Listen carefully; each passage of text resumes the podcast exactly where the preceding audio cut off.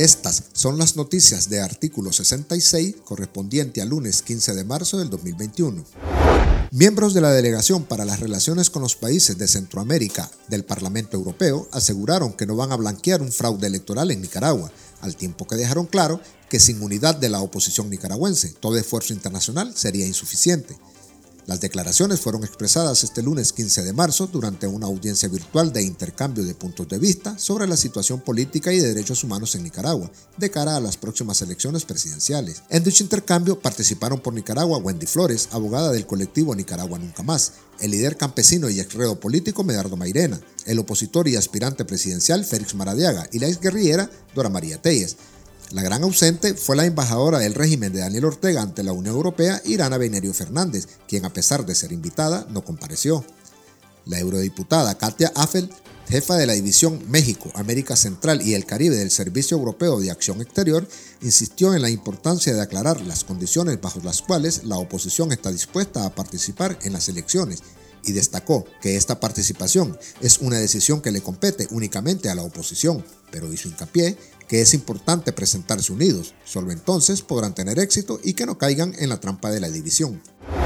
Días después de haberse negado a formar parte de la plataforma de Alfredo César y su Unión Republicana, finalmente el dirigente campesino y ex reo político Víctor Manuel Díaz decidió plasmar su firma en el documento que lo convierte en representante del campesinado en ese grupo político. De esta manera, Díaz se une a las filas del presidente del Partido Conservador y sus aliados, Haroldo Montalegre, representante del liberalismo, y la periodista Aminta Ramírez, directora de la sociedad civil. El acto se realizó a puerta cerrada y se dio a conocer este lunes 15 de marzo, diez días después de que el mismo líder campesino dejara en ascuas a Alfredo César, cuando frente a los medios de comunicación se negó a sentarse al lado del conservador y formó parte de su propuesta. Víctor Díaz es crítico del ex reo y también líder campesino Medardo Mairena, quien pertenece a la organización opositora Coalición Nacional.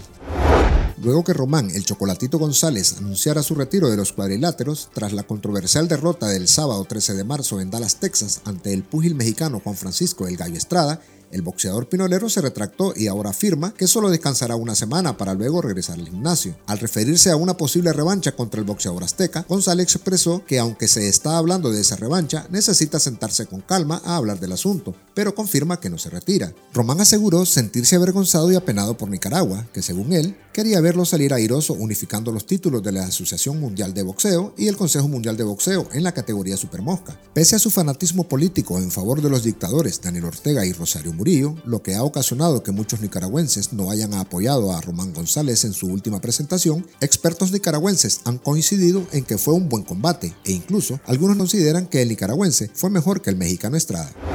Rosario Murillo informó en su monólogo de este lunes 15 de marzo que el martes 16 arribará a Nicaragua el lote de 135 mil dosis de vacunas de Covishield provenientes de la India, las que forman parte de una donación de la Organización Panamericana de la Salud, que incluyó al país en la lista de entrega gratuita de dosis para inmunizar contra el coronavirus por formar parte de los 10 países más pobres del continente americano.